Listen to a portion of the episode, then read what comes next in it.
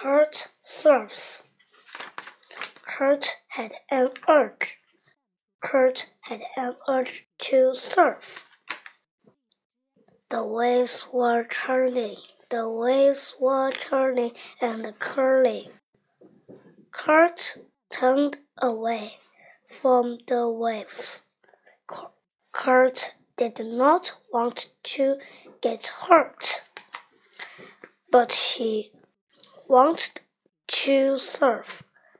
So Kurt had to turn back.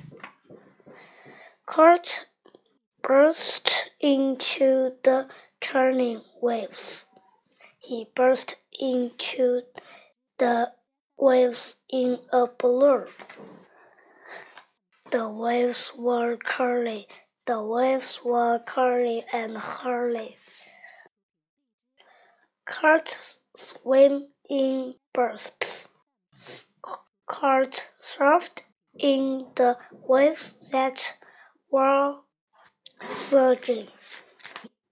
Soon, Kurt was surfing and curving under the curl.